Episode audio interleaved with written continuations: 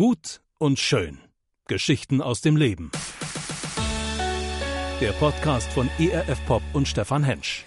Hallo und herzlich willkommen zu dieser neuen Folge von dem Podcast. Ich habe ein besonderes Thema ausgesucht. Unverschämte Träume. Unverschämte Träume oder wie Segen in deinem Leben sichtbar wird. Es gibt eine Person in der Bibel, an der ich mich heute entlanghangeln möchte, und das ist Josef. Dieser junge Mann, von dem ganz, ganz viel berichtet ist, ganz viele Geschichten in der Bibel stehen mit einer nicht ganz so easy Kindheit, aber von ihm wird am Ende seines Lebens gesagt in 1. Mose 42, Vers 38, wir finden für diese Aufgabe keinen besseren Mann als Josef, sagte der König, denn in ihm wohnt Gottes Geist. Wovon wird hier gesprochen? Hier geht es darum, dass in Regierungskreisen eine Person gesucht wird und in Regierungskreisen fiel der Name Josef und sagte, wir können uns keinen besseren vorstellen als diese Person. Warum? Weil er so coole Fähigkeiten hat? Nein, weil in ihm wohnt Gottes Geist. Wer von uns wünscht sich nicht ein Leben, was einen, was Spuren hinterlässt, was Einfluss hat, was einen Impact hat in unserem Leben und was über unser Leben hinausgeht? Josef war am Ende seines Lebens an einer solchen Stelle. Aber wie fing das Leben an? Wie verlief das Leben? Wie kam es, dass er ins Gespräch kam in Regierungskreisen, als es um die Vergabe dieser Stellung ging? Ich möchte eine Frage anfangen, mit einer Frage anfangen und möchte heute anknüpfen an deinen Träumen, an ihren Träumen. Wovon hast du geträumt, als du 17 warst? Was war der Traum, als man noch jung war, als man noch nicht so viele Hindernisse im Leben gesehen hatte, so viele Einschränkungen, so viele Grenzen, mit noch nicht so vielen Verletzungen zu kämpfen hatte, vielleicht jetzt, wie vielleicht jetzt im fortgeschrittenen Alter? Wovon hast du geträumt, als du 17 Jahre alt warst? Josef war auch als Träumer verschrien und in 1. Mose 37 ist einer seiner Träume aufgelistet. Dort steht, eines Nachts hatte Josef einen Traum. Als er seinen Brüdern am nächsten Morgen davon erzählte, wurden sie noch wütender auf ihn. Hört mal, was ich geträumt habe, rief Josef. Also, wir waren auf dem Feld und banden das Getreide in Garben zusammen. Da richtete sich meine plötzlich auf und blieb aufrecht stehen. Eure dagegen bildeten einen Kreis darum und verbeugten sich tief vor meiner Garbe. Was? Du willst König werden und dich als Herrscher über uns aufspielen? schrien seine Brüder. Sie hassten ihn nun noch mehr, weil er das geträumt und so selbstherrlich davon berichtet hatte. Krasser Traum, oder? Du liest das und denkst, ey Josef, du kannst das doch nicht erzählen, auch wenn es ein Traum war. Die Deutung liegt doch auf der Hand. Deine Brüder, die älter sind, die viel reifer sind, die schon viel mehr im Leben erreicht haben, du kannst ihnen das doch nicht erzählen, dass du als Jungspund auf einmal kommst und als Jüngster der Familie, auch noch als Lieblingskind des Vaters, der immer die schönen Klamotten trägt, das noch auszusprechen ihm gegenüber. Und ich glaube, dass so ein Traum, den du hast mit 17, ein Traum, der von Gott kommt für dein Leben, dass der auch nicht nur einmal kommt. Der 1. Mose 37 geht's weiter. Bald darauf hatte Josef wieder einen Traum. Und auch diesen erzählte er seinen Brüdern. Hört mal zu, ich sah, wie die Sonne, der Mond und die elf Sterne sich tief vor mir verbeugten, beschrieb er. Diesmal erzählte er den Traum auch seinem Vater. Was soll das? schimpfte er. Bildest du dir etwa ein, dass wir alle, dein Vater, deine Mutter und deine Brüder uns dir unterwerfen? Josefs Brüder waren eifersüchtig auf ihn, aber seinem Vater ging der Traum nicht mehr aus dem Kopf. Hier ist eine Steigerungsform. Die erst, erste Mal hat er den Traum nur seinen Brüdern erzählt. Sie reagierten mit Eifersucht.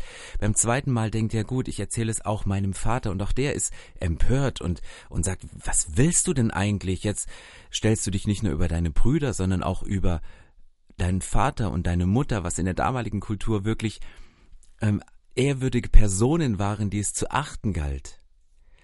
Und dann steht dieser kleine Satz in der Bibel, seinem Vater ging der Traum nicht mehr aus dem Kopf. Ich glaube, Träume, die Gott schenkt und die wir bekommen, die gehen uns nicht mehr so schnell aus dem Kopf, die, die arbeiten in uns. Und auch wenn du Gott in deinem Leben gerade nicht sehen kannst, bewegt er sich hinter den Kulissen. Auch wenn du Gott im Moment gerade nicht sehen kannst, bewegt er sich hinter den Kulissen. Und er tut etwas, auch wenn du im Moment die Auswirkung nicht spürst. Wo kommen denn Träume her? Träume kannst du im Verborgenen träumen, ganz still für dich. Das sind die Momente, wo du nachts zur Ruhe kommst, wo, wo du deiner Geschäftigkeit eine Pause gönnst und Gott die Möglichkeit hat zu sprechen und zur Ruhe zu kommen.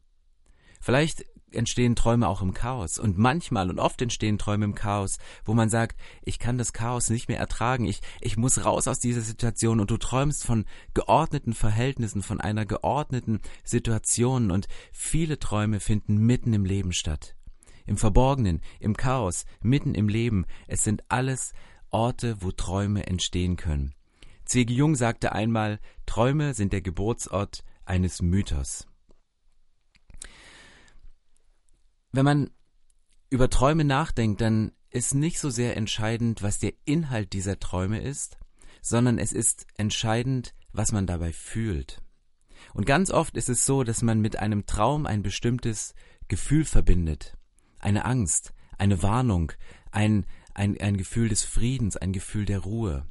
In der Bibel sind Träume, die gedeutet werden, stehen ganz oft im Zusammenhang mit Warnungen. Ich habe einmal einen Traum gehabt und ich bin morgens aufgewacht und ich wusste nicht, was er bedeutet im Detail, aber ich wusste, dass dieser Traum von Gott war. Und dann habe ich angefangen, Menschen zu fragen, mir diesen Traum auszulegen. Ich habe davon geträumt, dass ich mit einem Jeep in unwegsamen Gelände unterwegs war. Es hat richtig Spaß gemacht. Und dann ist mir eins von den vier Rädern abgeknickt. Und ich konnte nicht mehr weiterfahren. Ich stand einfach da, weil dieses Rad einfach weggeknickt war. Und dann habe ich diesen Traum einem Freund erzählt und der sagte, du, ganz eindeutig, das hat etwas mit vier Lebensbereichen von dir zu tun. Eine Sache droht gerade wegzubrechen. Und dann fiel es mir in dem Moment wie Schuppen von den Augen, weil ich jedes Jahr meine, meine Ziele für das jeweilige Jahr in vier Bereiche unterteile. Für Familie, für Beruf und Karriere, für mein geistliches Leben und auch für Hobby und Freizeit. Und damals war es so, dass meine Beziehung fast wegzubrechen drohte, weil ich zu viel in meine Hobbys, in meine Karriere, in meine Gemeinde hinein investieren wollte und äh, investiert hatte.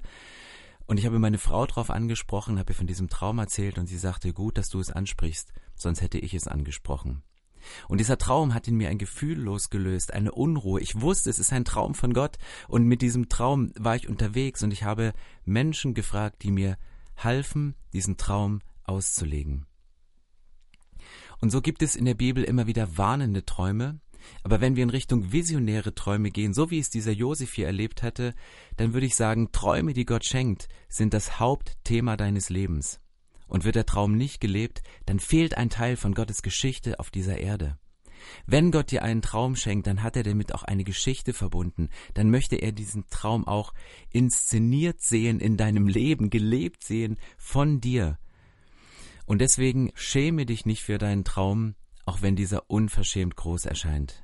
Schäm dich nicht für deinen Traum, auch wenn er unverschämt groß erscheint, wie Josef, der auf einmal in galaktische Weiten ging von einer Sonne und von dem Mond und von den Sternen, die sich verbeugen.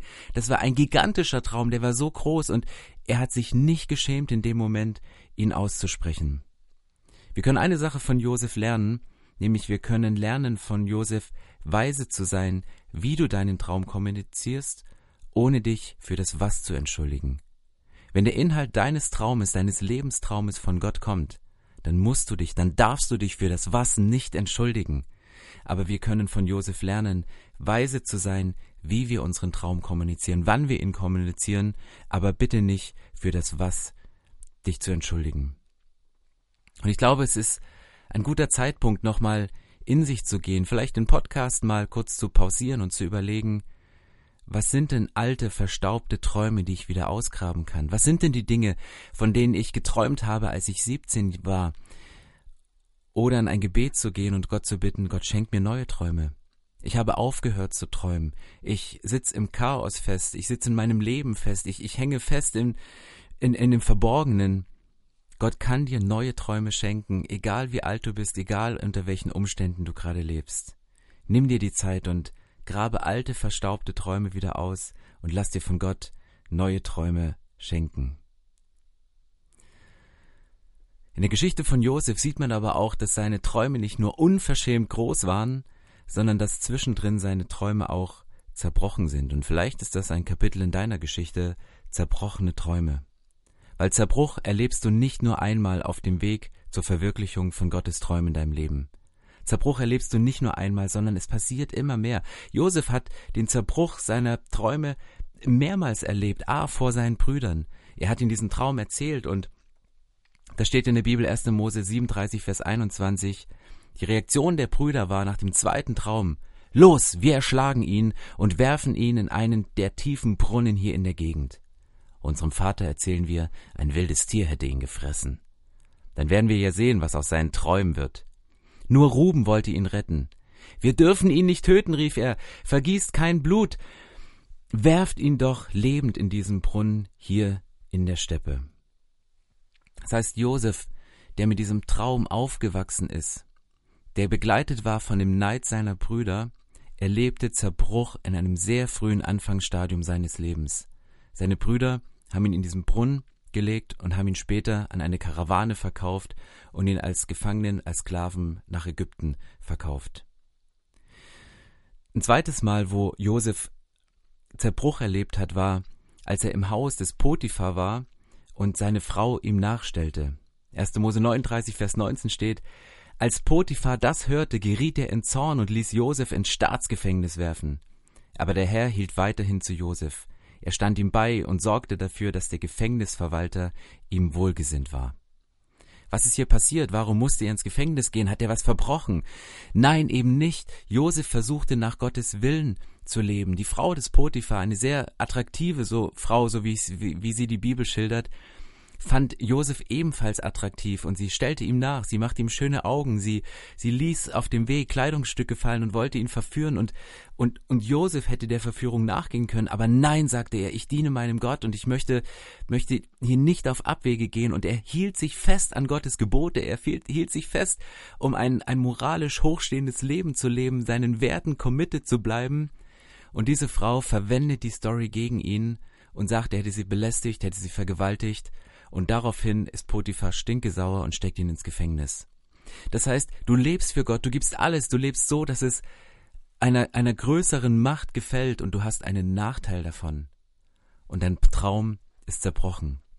Das zweite Mal, als der Traum von Josef zerbrochen ist. Und das dritte ist, er war im Gefängnis und der Pharao hatte verschiedene Träume, die er nicht deuten konnte. Seine ganzen Zauberer, seine ganzen Weisen konnten ihn nicht deuten.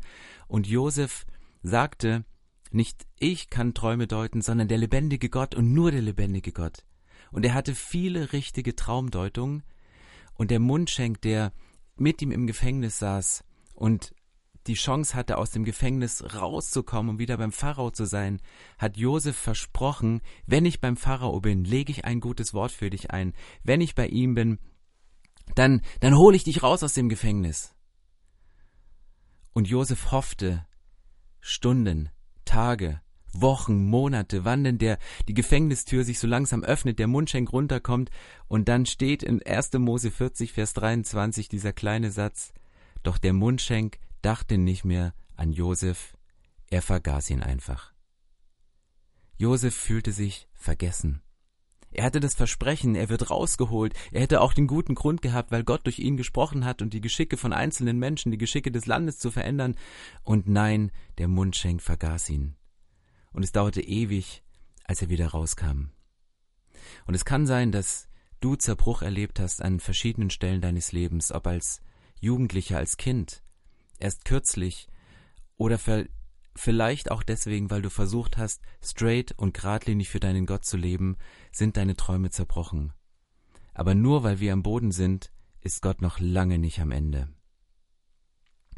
Manchmal ist es wie bei einem zerbrochenen Spiegel. Wenn man einen Spiegel auf den Boden wirft oder mit einem Hammer zerschlägt, dann liegen Scherben vor einem und vielleicht stehst du vor, vor, vor einem Scherbenhaufen. Als ich neulich auf einer Party war, sah ich, wie Scherben verwandelt worden sind in etwas, was die Partystimmung in diesem Raum aufhellte, und es war eine Spiegelkugel. Da hat sich jemand die Mühe gemacht und hat kleine Splitter von Spiegeln, die in so kleine Quadrate und Rechtecke geschnitten waren, an einen Ball geklebt, diesen an der richtigen Stelle positioniert und ins richtige Licht gesetzt. Gib Gott die zerbrochenen Träume deines Lebens und erlebe Heilung in seinem Licht und beginne unter den Scherben deines Lebens zu tanzen. Wenn du im Moment vor diesem Scherbenhaufen stehst, kannst du dir wahrscheinlich nicht vorstellen, dass du noch einmal auf den Scherben deines Lebens tanzen kannst.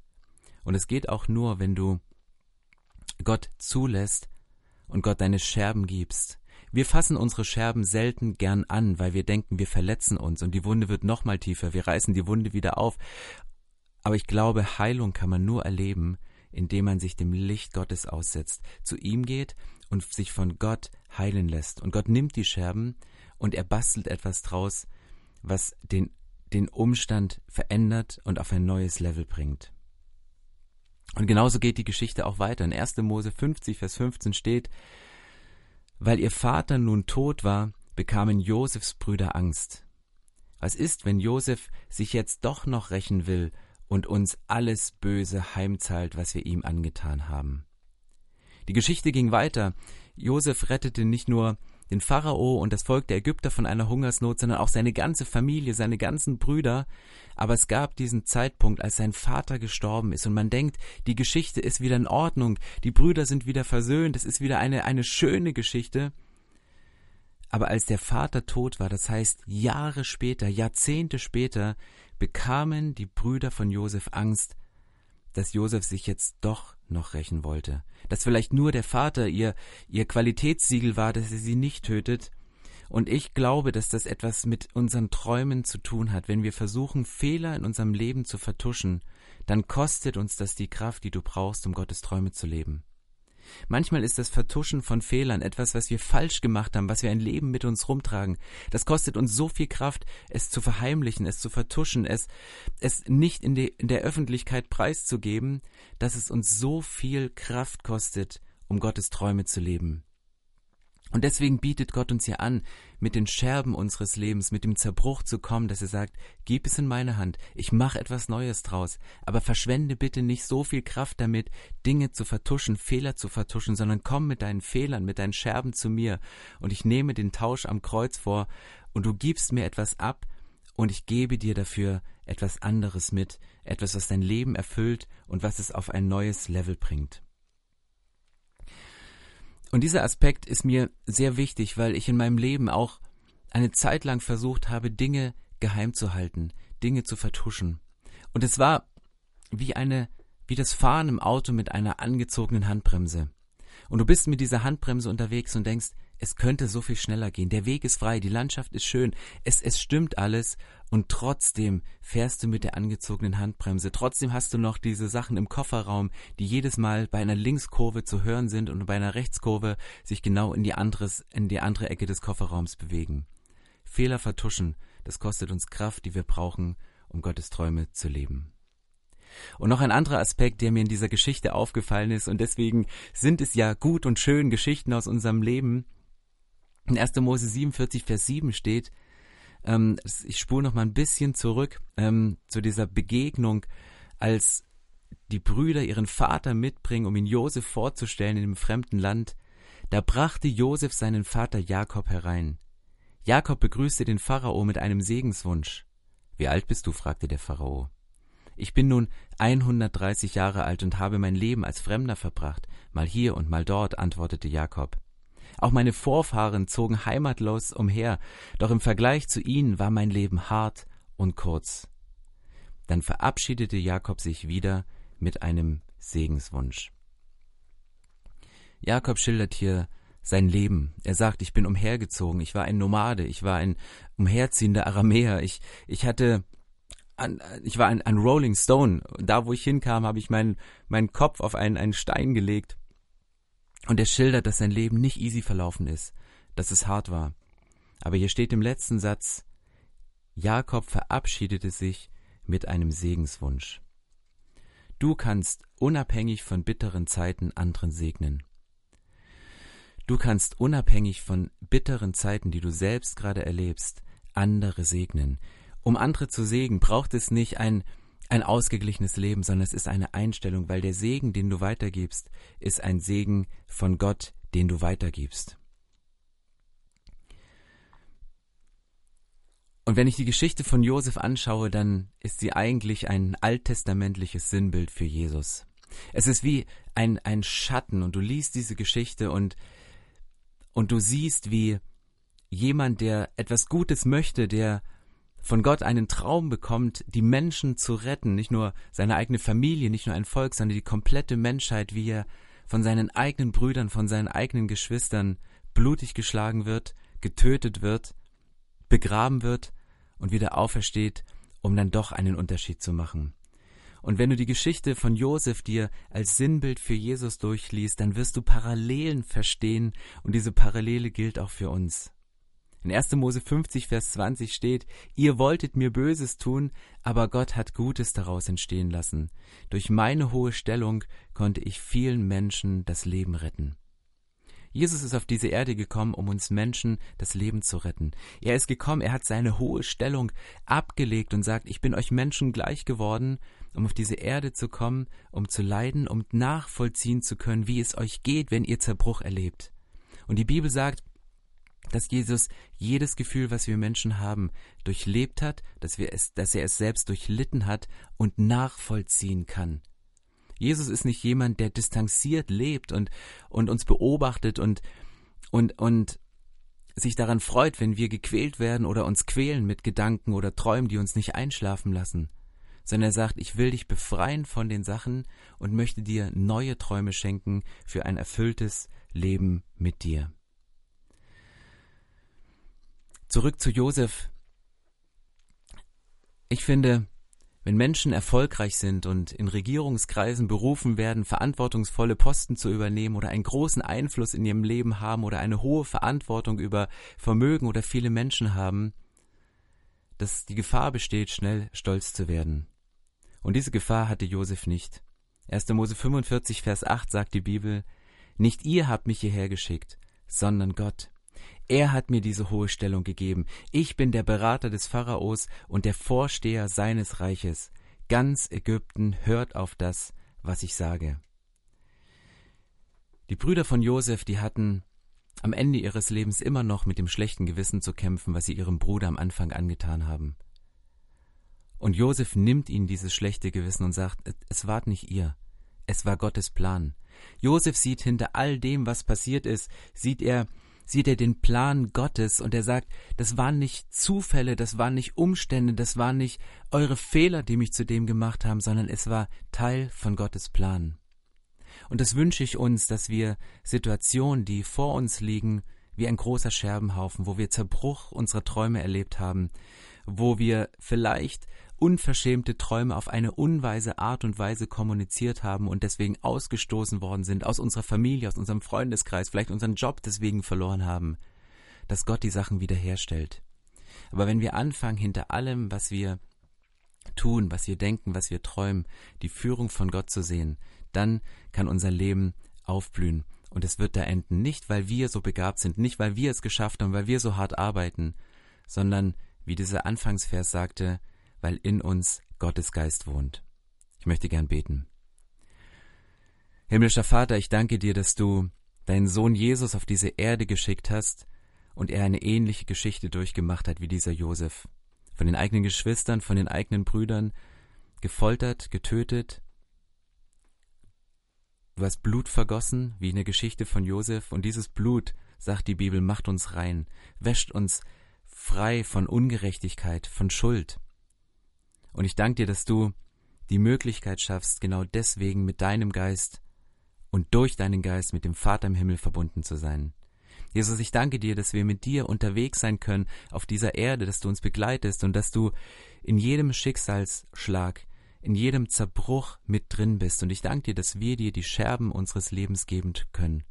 Und wir legen sie jetzt hin vor dich, bitten dich, dass du mit deinem Licht drauf scheinst und dass die Spiegelkugel unseres Lebens zum Zeugnis wird, dass viele andere Menschen und auch wir unter dieser Kugel tanzen können und dass es ein Unterschied gemacht wird durch unser Leben, durch die Erfahrung und all dem, was bei uns passiert ist.